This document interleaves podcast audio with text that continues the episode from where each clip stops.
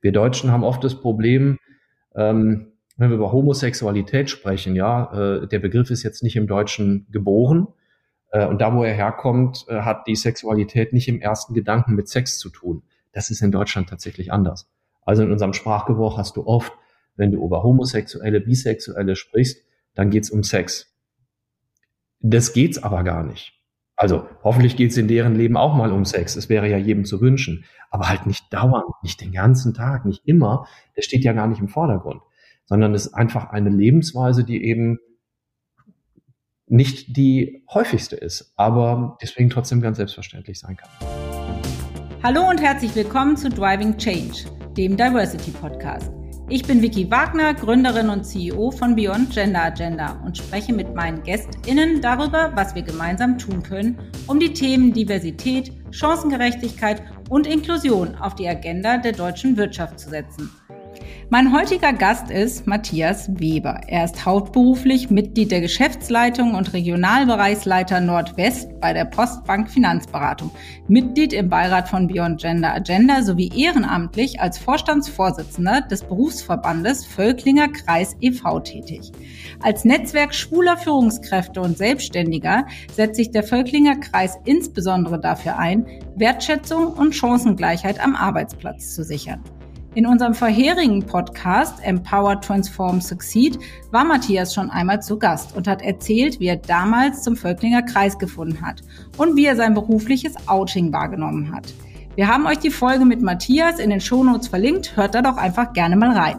Aber nun zu dir, Matthias. Herzlich willkommen. Ich freue mich riesig, dass du wieder Gast bist und auf das Gespräch. Stell dich doch einmal noch mal ganz kurz vor für diejenigen, die die Podcast-Folge bisher noch nicht gehört haben. Ja, vielen Dank für die freundliche Einladung, Vicky. Ich freue mich auch sehr, zumal ich ja jetzt schon weiß, dass das ganz schön ist mit dir im Podcast, weil das ja, heute Gott sei Dank. Gott sei Dank. Deswegen kommen die Menschen super gerne wieder. Ich stelle mich gern vor. Ich ähm, kann ein Stück vielleicht auch darauf referenzieren, was so die Gemeinsamkeit ist zwischen Beruf und Ehrenamt. Ähm, das äh, hat sicherlich damit zu tun, dass Diversität, Chancengerechtigkeit und Inklusion für mich ähm, immer wichtig ist. Ähm, du hast ja schon gesagt, ich arbeite für die Postbank als Mitglied unserer Geschäftsleitung Nordwest. Da sind die Themen, ja, neben vielem anderen so mein, meine tägliche Aufgabe, die ich mir selber gesetzt habe, halt darauf zu achten, wirklich für alle die gleichen Chancen zu bieten, auch im Job. Also immer fair und da auch gerecht zu sein. Äh, und da erlebe ich halt auch, dass das gar nicht immer so einfach ist. Aber es ist das Ziel. Ja, und das Zweite ist, ähm, für mich äh, sind eben die Themen, die ich in meiner Freizeit äh, verfolge, wo ich mich, du hast den Völklinger Kreis genannt, natürlich auch die Beyond Gender Agenda und andere Einrichtungen dafür einsetze, dass eben möglichst viele diese Botschaft auch kennen und ähm, ja, dass es zu einem Selbstverständnis wird, dass also gleiche Chancen für alle, auch im Job, ähm, Inklusion, dass das wichtige Themen sind, die wir auch verfolgen. Daneben bin ich 46 Jahre, lebe in Düsseldorf mit meinem Partner. Wir haben uns gerade entschieden, gemeinsam hier hinzuziehen, haben äh, werden Düsseldorf also um, um einen neuen Bürger bereichern und ähm, ja, ähm, kämpfen auch teilweise gemeinsam im Job für die gleichen Themen. Ja, wunderbar. Vielen Dank ähm, auch nochmal für die persönliche Vorstellung. Und ähm, am 17. Mai ist jetzt der internationale Tag gegen Homo, Bi, Inter und Transphobie. Das ist ja schon mal ein gewichtiger Name und ein sehr wichtiger Tag. Ich denke, wir beide teilen aber die Einstellung, dass es nicht den einen Tag braucht, der ist wichtig, um darauf aufmerksam zu machen, sondern dass man jeden Tag sich einsetzen muss äh, für mehr Toleranz und Teilhabe. Du machst das als Vorstandsvorsitzender beim Völklinger Kreis. Jeden Tag setze ich für Wertschätzung ein in kleinen und mittelständischen Unternehmen. Wie hat sich denn deiner Wahrnehmung nach eure Arbeit so vor allen Dingen im letzten Jahr, da hat sich ja sehr viel im Bereich Diversität getan. Wie hat sich das verändert aus deiner Sicht? Also erstmal zu dem 17. Mai. Äh, das ist tatsächlich jetzt schon ein, ein gewichtiger Titel und der ist mit den Jahren ja immer größer geworden. Das war ganz ursprünglich mal äh, der Tag gegen Homophobie, aber die Themen haben sich erweitert, was gut ist. Die Abkürzung des Tages ist übrigens auch gut. Es ist der Eide Hobbit. Den kann man sich ein bisschen besser, bisschen besser merken. Äh, und es ist tatsächlich es ist ein Tag für Sichtbarkeit, ja, wie wir für ganz viele Themen mal einen Tag oder eine besondere Aktion haben. Aber das Besondere ist tatsächlich, ähm, dass der Tag helfen soll, die Themen äh, in den Alltag und in das Bewusstsein von ganz vielen reinzutragen. Das heißt, ähm, gegen äh, Aktionen gegen Homo, Bi, Inter und Transphobie natürlich. Ähm, aber das ist schon sehr negativ besetzt. Da sind wir gleich bei Phobien und sicherlich auch bei Diskriminierung. Wir können auch viel positiver besetzt sein und sagen, wir wollen für Toleranz und Akzeptanz und ganz selbstverständlich äh, miteinander leben kämpfen. Das, äh, das ist dann zum Glück häufiger auch unser Alltag. Ich finde den Tag sehr wichtig. Den gibt es seit 2005, ähm, also schon mal eine ganz, ganz viele, viele Jahre auf dem Buckel, ähnlich wie der Völklinger Kreis, für den ich arbeite. Äh, wir feiern unser 30-jähriges Jubiläum übrigens in diesem Jahr. Und wir planen gerade sehr viele, äh, sehr viele Maßnahmen dazu auch in diesem Jahr. Und ähm, was wir feststellen, ist tatsächlich, dass die, dass die Pandemie unser Arbeiten auch sehr verändert hat und auch das Arbeiten von vielen, die sich so um ähm, Diversität kümmern. Wir haben festgestellt, dass manche ihre Arbeit einstellen mit der Begründung, das geht halt im Moment nicht, man kann sich nicht treffen. Und wir glauben so wie, wie du auch, das ist zu wenig. Also im Gegenteil, man kann eher jetzt auch viel tun. Wir haben ganz viel virtuell gemacht. Wir haben unsere Formate digitalisiert. Ich bin total froh, wir haben dafür ganz viele öffentliche Förderungen bekommen, die wir übrigens bei unseren Präsenzveranstaltungen früher nicht bekommen haben. Aber auch äh, politische und öffentliche Seiten erkennen, dass wir etwas tun müssen, damit wir nicht Erreichtes auch schon verlieren jetzt in der, in der Pandemiezeit. Wir haben unseren Max-Sport-Preis digital verliehen. Das ist tatsächlich etwas schade, weil da fehlt dir so diese Gala, wo du mal einen Preis für vorbildliches Diversity Management äh, übergeben kannst. Aber du erreichst gleichzeitig auch viel, viel mehr Menschen. Wir haben unsere Diversities digitalisiert und äh, gestreamt und gespeichert und man kann sie immer wieder angucken. Und äh, jetzt im Moment ähm, ist es ein bisschen herausfordernd. Wir bereiten sowohl unsere Studie fürs nächste Jahr vor, als auch, und das ist das Schwierigste gewesen, wir haben ein internes äh, Mentoring-Programm für ja, junge, äh, schwule, bi und, und transsexuelle Führungskräfte, die von uns Mentoring möchten. Und das ist schon eigentlich ein sehr persönliches und auch Präsenzthema mit Workshops und Coaching und Mentoring. Und wir machen das im Moment virtuell. Und das klappt super. Und wir sind selber total überrascht. Ja, absolut. Ähm, sehe ich so wie du. Es gibt ähm, Themen, die brauchen doch irgendwie das physische Miteinander und den persönlichen Austausch. Da hat man gerade bei so einer Award-Veranstaltung, die emotional ist, einfach doch ja mehr Gänsehautmomente. Ja, aber es ist doch erstaunlich. Es geht sehr viel virtuell und ähm, das muss ich sagen, das geht, gilt genauso für uns als, als digitale Initiative, dass man sehr, sehr viel machen kann und wie du eben richtigerweise sagst, viel mehr Menschen erreichen. Das ist das Positive. Und ich denke, es wird wahrscheinlich eine, eine hybride Mischung sein, die am Ende übrig bleibt und den meisten Nutzen stiftet. Da bin ich gespannt. Auf jeden Fall freut es mich, dass du es auch so wahrgenommen hast, dass sich sehr, sehr viel getan hat in unserem Feld, eben dem Einsatz für mehr Diversität.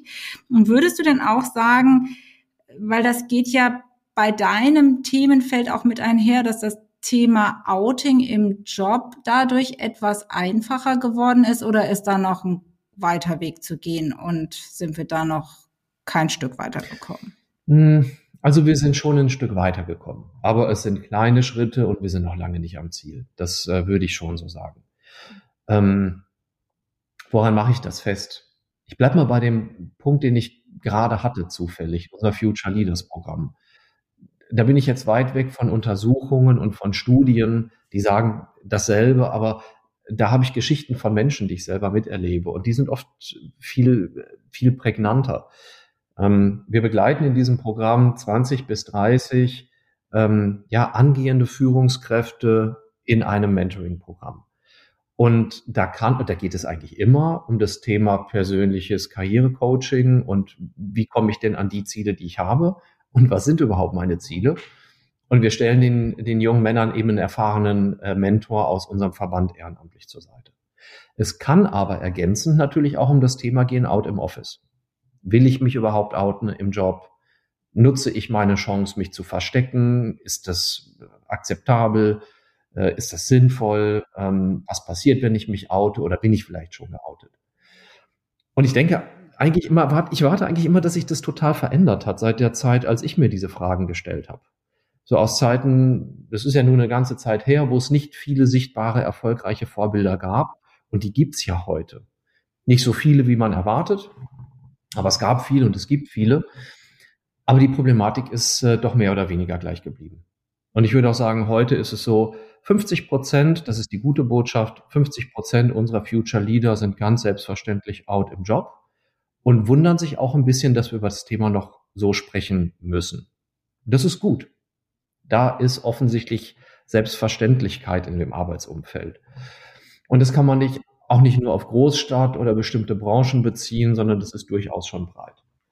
Aber die andere Hälfte ist zum Teil so verschlossen und das zum Teil auch in Branchen wie Großbank, in Regionen wie Großstadt, dass sie ganz klar sagen, wir haben so eine Skalenfrage gemacht. Wie, wie out im Office würdest du dich denn benennen von eins bis zehn? Und zehn ist ich denke da gar nicht mehr drüber nach. Das ist normal. Also ich kann über mein Privatleben sprechen, ich kann es auch lassen, so wie ich gerade möchte.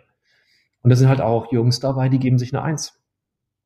Und wenn ich sage Jungs, dann sind das 30-Jährige mit einem Masterabschluss an einer tollen Uni, mit ganz viel Interesse, was sie werden sollen und werden können und super fähig. Und die haben sich einfach Sorge, wie gehe ich damit um? Und vor allen Dingen, wie gehen die anderen mit mir um, wenn ich auf einmal sage, ähm, ja, ich äh, kann aber gar nicht meine Freundin mitbringen zum Betriebsausflug, weil da, da ist ein Freund. Und die diesen Schritt nicht von selber tun können oder wollen. Da hat sich dann nichts viel verändert. Und das ist wirklich unglaublich und tragisch, muss ich sagen. Und äh, deswegen ist eure Arbeit da auch so explizit wichtig. Und du hast eben erwähnt, dass es ja heute schon mehr Vorbilder, sogenannte Role Models gibt. Ich denke da an Elliot Page. Ähm, zu Beginn des Jahres den Schritt gewagt hat und sich als Transgender geoutet hat. Meinst du denn, dass so ganz große, leuchtende Beispiele, die internationale Bekanntheit haben, hilft das? Braucht es auch von dieser Prägnanz mehr? Oder sagst du, es ist eher wichtig, dass ähm, wir alle, wie du sagst, entspannter und natürlicher und selbstverständlicher mit dem Thema umgehen? Wie bewertest du das? Also ich würde sagen, unbedingt brauchen wir das. Und das eine, was du genannt hast, führt in das andere. Du brauchst diese Beispiele. Ähm, auch da wieder eigene Geschichte. Wenn ich, äh, wenn, und ich, ich fühle mich dabei dann tatsächlich alt, wenn ich das erzähle, aber das bin ich in dem Beispiel auch. Das persönliche Beispiel ist, als ich über äh, persönliches, privates Outing und Job-Outing nachgedacht habe, da habe ich mich in den ersten Jahren schon gefühlt wie der äh, sprichwörtliche einzige Schwule im Dorf, weil es da keinen gab. Also natürlich gab es die, aber ich kannte sie nicht. Sie war nicht sichtbar. Ähm, denn die, ja, wen soll ich da nennen? Die Wovereits von Beuys, äh, Kerkelings äh, dieser Outing-Geschichte, die kamen wenige Jahre später und die gab es da nicht. Es gab auch kein Internet. Und daher weiß ich, wie das ist, wenn du dich ganz stark so fühlst, äh, bist du jetzt hier als einziger anders. Und das ist heute anders durch diese Beispiele. Und ich glaube, dass Personen wie Elliot Page dass es total wichtig ist. Also gerade auch ähm, solche Outing-Geschichten international renommierter, bekannter Menschen, das ist ganz wichtig, denn das sind Beispiele. Beispiele, die zeigen, es gibt uns. Es ist auch ganz normal, dass es uns gibt und wir können äh, total erfolgreich übrigens auch werden und wir können auch berühmt und bekannt werden. Und ich würde da gern ergänzen, und müssen wir auch nicht und tun wir zum Teil auch gar nicht. Wir sind trotzdem da und leben äh, ganz normal. Insofern wünsche ich mir neben diesen, neben diesen berühmten Beispielen, die du nennst, die sind wichtig, wünsche ich mir auch einfach mehr Beispiele, die im, im alltäglichen Leben ganz offen sind, die einfach Hand in Hand morgens zum Bäcker gehen. Als Beispiel. Oder auch mehr, und da bin ich bei einem mir wichtigen Thema, oder auch mehr deutsche Wirtschaftsgrößen, egal ob Männer oder Frauen, die zu ihrer anderen Lebensweise stehen. Und zwar gar nicht, weil die anders ist, sondern einfach, weil sie eine haben. Wir Deutschen haben oft das Problem, ähm, wenn wir über Homosexualität sprechen, ja, äh, der Begriff ist jetzt nicht im Deutschen geboren. Äh, und da, wo er herkommt, äh, hat die Sexualität nicht im ersten Gedanken mit Sex zu tun. Das ist in Deutschland tatsächlich anders. Also in unserem Sprachgebrauch hast du oft, wenn du über Homosexuelle, Bisexuelle sprichst, dann geht's um Sex. Das geht's aber gar nicht. Also hoffentlich geht's in deren Leben auch mal um Sex. Es wäre ja jedem zu wünschen aber halt nicht dauernd, nicht den ganzen Tag, nicht immer. Das steht ja gar nicht im Vordergrund, sondern es ist einfach eine Lebensweise, die eben nicht die häufigste ist, aber deswegen trotzdem ganz selbstverständlich sein kann. Also kurz und knapp, wir brauchen diese Vorbilder und ich glaube, jede und jeder kann Vorbild sein, einfach im ganz normalen äh, Umfeld und wenn es wirklich der morgendliche Gang zum Bäcker ist. Das fand ich jetzt gerade eine sehr, sehr schöne Erklärung auch, die auch mir geholfen hat, nochmal einzuordnen, warum. Und das sind ja tatsächlich nicht nur die ganz alten Generationen, die sich irgendwie immer noch äh, mit dieser Diversitätsdimension schwer tun, sondern es sind ja tatsächlich auch mittelaltere und, und jüngere äh, Menschen aller Couleur und Orientierung, die ja, sagen, das ist für mich gar kein Thema oder ich möchte mich damit gar nicht auseinandersetzen oder es sogar irgendwie in die Schmuddelecke einordnen, was natürlich gar nicht sein kann, ähm, weil du eben so schön erklärt hast, das ist wahrscheinlich auch die Wortabstammung, äh, warum man das eben sofort mit Sexualität gleichsetzt. Und ja, das ist natürlich dann, wo der Unterschied liegt, aber das ist ja gar nicht das, was die Lebensweise bestimmt. Und äh, das fand ich nochmal eine sehr schöne und auch hoffentlich äh, für den einen oder anderen Zuhörer oder Zuhörerin hilfreiche Einordnung. Ähm, worüber ich mit dir auch gerne noch sprechen wollen würde, ist, das Thema Quote. Und ähm, das diskutieren wir alle immer fröhlich hin und her. Ich liebe die Vielfalt an Meinungen zu diesem Thema. Ähm, so handhaben wir das ja auch bei uns in den Beiratgesprächen. Alles ist möglich und jeder soll bitte seine eigene Haltung zu dem Thema haben. Aber mich würde deine Haltung interessieren. Wir haben ja nun die Genderquote. Also das Thema Frauen ist ja jetzt mal reguliert worden äh, in Führungsgremien bist du der Ansicht, dass eine, wenn wir es weit fassen, Diversitätsquote oder fassen wir es enger, eine LGBT plus QI, whatever, ähm, Quote hilfreich wäre, um einfach auch im wirtschaftlichen Kontext voranzukommen. Wie siehst du das? Ich bin kein Fan der Quote. Das kann ich schon sagen. Äh, und da gibt's gleich ein Aber. Ähm, ich wünschte, wir hätten keine Quote gebraucht, alleine bei dem Gender-Thema. Aber wir haben ja gesehen, was über 20 Jahre Frauenförderung und Gleichstellungsprogramme bewirkt haben. Extrem wenig. Insofern ähm, fällt mir tatsächlich nichts Besseres ein. Ähm, und da bin ich ja nicht alleine, als dass eine solche Quote für mehr Sichtbarkeit und auch für mehr Beispiele, da sind wir wieder bei dem Thema, ähm, führen muss, damit wir zu einer Selbstverständlichkeit kommen, nämlich der Wahrnehmung, das ist ganz normal und richtig, dass wir Frauen auch in der Führung haben. Und die sind da übrigens sehr wertvoll ähm, und wir brauchen die dringend. Und dann irgendwann braucht man die Quote vielleicht nicht mehr, weil die Selbstverständlichkeit Einzug gehalten hat. Insofern muss ich sagen, ja, es ist aus meiner Sicht richtig, dass diese Quote da ist. Heißt das jetzt auch eine Diversitätsquote für alle Ebenen einzuführen? Also, wenn man sich das anschaut, die Nasdaq ist ja Ende letzten Jahres ähm, äh, auf diesen Weg gegangen. Größte elektronische Börse der USA wollte bei den von ihr gelisteten Unternehmen ein Mindestmaß von Diversität haben. Äh, konkret äh, im Verwaltungsrat immer mindestens eine Frau und eine hm, Vertreterin einer anderen Minderheit, in Anführungszeichen. Hilft uns das weiter oder macht das alles nur kompliziert? Hm, beides. Ich glaube, die Diskussion dazu ist erstmal gut. Und dann bin ich wieder bei meinem Wunsch. Ich wünsche mir, dass wir keine weitere Quote brauchen. Ich habe auch eine leise Hoffnung, dass wir vielleicht auf diesem Weg ganz gut vorankommen, denn das tun wir ja. Das zeigt auch die Beyond Gender Agenda. Das ist ja ein noch vergleichsweise junges Kind von dir, was totale Aufmerksamkeit bekommen hat. Und das Thema oder die Themen Diversität und Inklusion sind viel beachtet im Moment. Und es tut sich viel bei sichtbaren Frauen, auch neuen Frauen in, in Vorstands- oder Aufsichtsratsthemen. Vielleicht hilft es, dass wir auch den Blick auf andere Dimensionen von Diversität verstärken und verbessern können. Das hoffe ich. Und wenn nicht, dann bin ich in meinem Pragmatismus nachher bei einer anderen Antwort und würde sagen, ja, dann werden wir auch da vielleicht eine Quote brauchen. Aber ich hoffe, dass wir dahin nicht kommen, sondern das eher organisch aus dem Verständnis heraus schaffen. Ja, absolut richtig. Jetzt frage ich mich nur gerade, Matthias, ähm, Denken wir uns mal die Situation, es würde eine Quote eingeführt werden. Ähm, ist das nicht noch komplizierter als im Gender-Bereich, weil, wie du eben dargestellt hast, ja viele Menschen sich heute auch noch gar nicht trauen, out im Job zu sein. Das heißt, ähm, ich, ich muss über das Thema gerade intensiv nachdenken, weil wir ja auch eine Diversitätsstudie haben und ich natürlich auch immer höre von den Unternehmen, warum es jetzt nicht geht, dass sie uns Informationen zu dem einen und dem anderen teilen und was der Datenschutz alles verhindert. Das ist ja sowieso unser des Deutschen liebstes Totschlagargument, warum wir nichts verändern können. Gott sei Dank gibt's den Datenschutz. Jetzt muss ich hier mal sarkastisch werden, aber so ist es. Und jetzt male ich mir gerade aus, wir würden eine Quote einführen, verpflichtend für Unternehmen, 30 Prozent äh, ja, nenn es wie auch immer du willst. Ich sage jetzt mal LGBT plus oder LGBTQI plus Menschen in Führungspositionen zu haben. Wow, na das wäre echt eine Challenge, weil du müsstest ja erstmal eine Kultur schaffen, die ermöglicht, dass die Menschen sagen, wer sie sind, welche Haltung sie haben, um dann zu sagen, wie gehst du damit um oder wie siehst du das?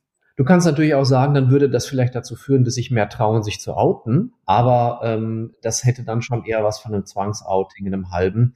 Und es ist auch kompliziert. Du müsstest ja, um es wirklich fair zu machen, jede Dimension von Diversität äh, berücksichtigen. Jetzt haben wir noch relativ neu, was aber auch richtig ist, eine Dimension soziale Herkunft. So, dann, wie kompliziert soll die Quote denn sein? Wir müssen sehen, dass wir eine Person haben, die weiblich ist. Und nicht eine, sondern ja eigentlich 50 Prozent, weil das wäre mal so das Abbild unserer Gesellschaft.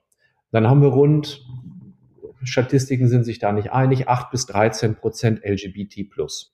Die müssen wir ja auch noch in den 100 Prozent abbilden. Und dann haben wir vielleicht auch noch äh, Menschen mit einer körperlichen Einschränkung. Dann haben wir Menschen mit einer anderen regionalen Herkunft. Dann müssten wir auch mal fragen, an was glauben Sie denn eigentlich? Wollen Sie uns das auch erzählen? Weil wir wollen auch die verschiedenen Religionen oder atheistischen Sichtweisen. Also, da wird schon deutlich, man kann das auch in was Absurdes bringen, was da niemand mehr nutzt und nur sinnfrei ist. Aber ich glaube, so war es auch nicht gedacht. Das Beispiel der Nasdaq ist ja kein verkehrtes. Wenn du dir an, annimmst, es gibt einen Vorstand oder Verwaltungsrat mit zehn Personen und man hat eine, eine realistische Frauenquote definiert und sagt dann außerdem ist wichtig, dass mindestens eine weitere Person aus einer weiteren Dimension kommt. Dann ist das schon mal ein erster Schritt. Das ist gut machbar. Ähm, und trotzdem müssen sich damit nicht alle lesbischen, schwulen, bi- und transsexuellen Menschen outen. Und die Atheisten auch nicht ähm, um, um den zu, ja, um den zu erwähnen. Du kannst ja Menschen auch nicht dazu zwingen. Ähm, und deswegen bin ich auch bei dem Punkt, diese Quote wäre verdammt komplex und schwierig. Die wird vieles verhindern und die würde auch denen, die gegen Diversität sind, die also eher für ja für ähm, Einsilbigkeit stehen und Eindimensionalität, gute Argumente geben, dass das nicht zielführend ist, was man da tut. Und deswegen hoffe ich wirklich sehr, dass wir mit den Diskussionen und Veränderungen, die wir haben, darauf kommen, dass das wichtig ist. Ich habe diese Diskussionen mit Vorständinnen und Vorständen verschiedenster Firmen, die wir beraten, mit denen wir arbeiten. Und da gibt's alles. Da gibt's, äh, gibt es sowohl noch die Einschätzung, und die finde ich schade, die zeugt nicht von viel Erkenntnis. Die Einschätzung lautet dann zum Beispiel, warum sollen wir jetzt viel für Diversität tun? Äh, da muss man ja alles nicht, gar nichts machen. Das ist ja einfach, wir tun das immer so, als wäre es selbstverständlich und dann funktioniert das schon. Ja, und das sind, sind ja Menschen, die ihr Unternehmen selbst gar nicht so gut kennen. Bis hin zu Unternehmen, die sehr, sehr klar sagen, wir wollen die Beste oder den Besten einstellen, immer und befördern. Und wir wollen ganz bewusst daran arbeiten, dass wir alles ausklammern, was nicht mit der die Beste zu tun hat. Es ist egal, wo kommt der Mensch her, was tut er in seinem Privatleben, wen liebt er, äh, an was glaubt er, welches Geschlecht hat die Person das darf keine Rolle mehr spielen. Und wenn das die Dinge sind, an denen wir uns orientieren, dann, dann können wir vielleicht ohne komplizierte ähm, weitere Diversitätsquote weiterkommen. Absolut, so kann man das sehen und ähm, ich glaube, das muss sowieso immer die Maßgabe der Dinge sein, wenn wir über den wirtschaftlichen Kontext nachdenken, dass nicht die Prägung zählt, sondern die Performance. Und damit kommen wir auch schon zu meiner letzten Frage, Matthias. Ähm, was würdest du dir denn, du hast es eben erzählt, du sprichst mit, mit vielen Unternehmenslenkern und Verantwortlichen, was würdest du dir denn wünschen, was in der Wirtschaft jetzt verändert und angepackt wird, damit wir ein offeneres Klima ähm, vorfinden und dass sich noch mehr in dem Bereich tut. Was können Unternehmen konkret machen? Was würdest du dir wünschen? Sie können viel tun. Und ähm, ich glaube, es beginnt tatsächlich damit, Kultur zu schaffen und zu prägen. Das heißt, deutlich sagen, was die Unternehmensleitung möchte, was sie will und auch was sie nicht akzeptiert. Und in dem guten Fall hieße das, wir wollen eine diverse und inklusive Mitarbeiterschaft und Mitarbeiterinnenschaft. Wir wollen Menschen, die bei uns arbeiten dürfen, egal wie sie geprägt sind oder wo sie herkommen, wie du das gerade gesagt hast, und die bei uns eine gute Arbeit mit einer guten Qualität und einer guten Kultur liefern, also auch einem guten Miteinander. Das fände ich wichtig. Ich glaube, wenn, das kommt jetzt, das, das kann die kleine, ich, wir hatten vorhin mal das Beispiel der Bäckerei, das kann die kleine Bäckerei, Familienbetrieb äh, an der Ecke genauso tun, vielleicht sogar einfacher als äh, der DAX-Konzern. Denn äh, gerade die kleinen und mittleren Unternehmen, die die InhaberInnen geführt sind äh, oder, oder kleine Geschäftsführung haben, da spielt Kultur eine große Rolle und die können das einfach durch Botschaft, durch Sagen, äh, können sie das transportieren. Sie müssen das aber anders tun als das Negativbeispiel, das ich gerade hatte. Zu denken, ich bin ja offen, warum soll ich darüber reden, ist ja eine Selbstverständlichkeit. Das reicht nicht. Deswegen wissen die anderen das nicht. Und das muss ich sagen, das muss ich betonen und ich muss auch sagen, dass ich Diskriminierung oder Unrechtbehandlung nicht akzeptieren würde. Darüber hinaus kann ich, ähm, das ist dieser Tone from the Top auf Neudeutsch, der ist extrem wichtig, weil der schafft Kultur. Ähm, ich sollte Menschen auch willkommen heißen. Ich sollte darüber sprechen, wenn ich ähm, eine Frau eingestellt habe, weil sie die Beste ist. Genauso wie wenn ich einen Mann eingestellt habe, weil er der Beste ist. Und aufpassen, dass ich diese Unterschiede nicht mehr mache. Ich sollte darauf achten, dass ich freundlich nach innen bin durch meine Schrift, meine Sprache, meine Bilder das passiert ganz oft, dass es in Unternehmen Bilder gibt, die ganz bewusst oder unbewusst eine Gruppe ausgrenzen. Oder zum Beispiel, ich habe das die Tage gesehen, in meinem großen Unternehmen, die in ihrer internen, ähm, in ihren Präsentationen Frauen eigentlich immer nur als Helferinnen in Anführungszeichen dargestellt haben.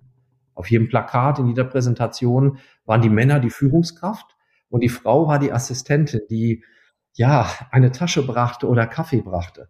Äh, das wirkte fast absurd, das hat keiner gemerkt.